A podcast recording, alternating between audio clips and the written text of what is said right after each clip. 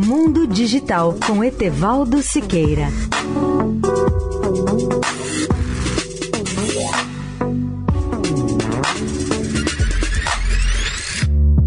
Olá, amigos da Eldorado.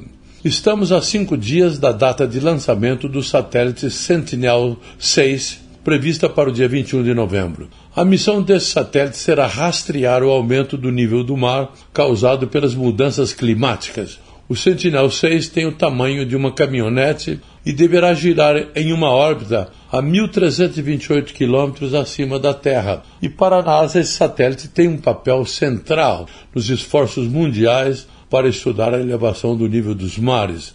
Além desses dados, o Sentinel-6 poderá ainda aprimorar as previsões do tempo sobre furacões principalmente, assim como fornecer informações essenciais para o planejamento de casos de inundações. Ele faz parte de uma dupla de satélites idênticos do programa Copérnicos, de colaboração entre os Estados Unidos e a Europa para a observação da Terra, com a coleta de medições muito mais precisas sobre o nível do mar de 90% dos oceanos, de 2020 até a década de 2040. Esses dados fornecerão informações que são consideradas cruciais para a oceanografia operacional, meteorologia e estudos climáticos. Etevaldo Siqueira, especial para a Rádio Eldorado.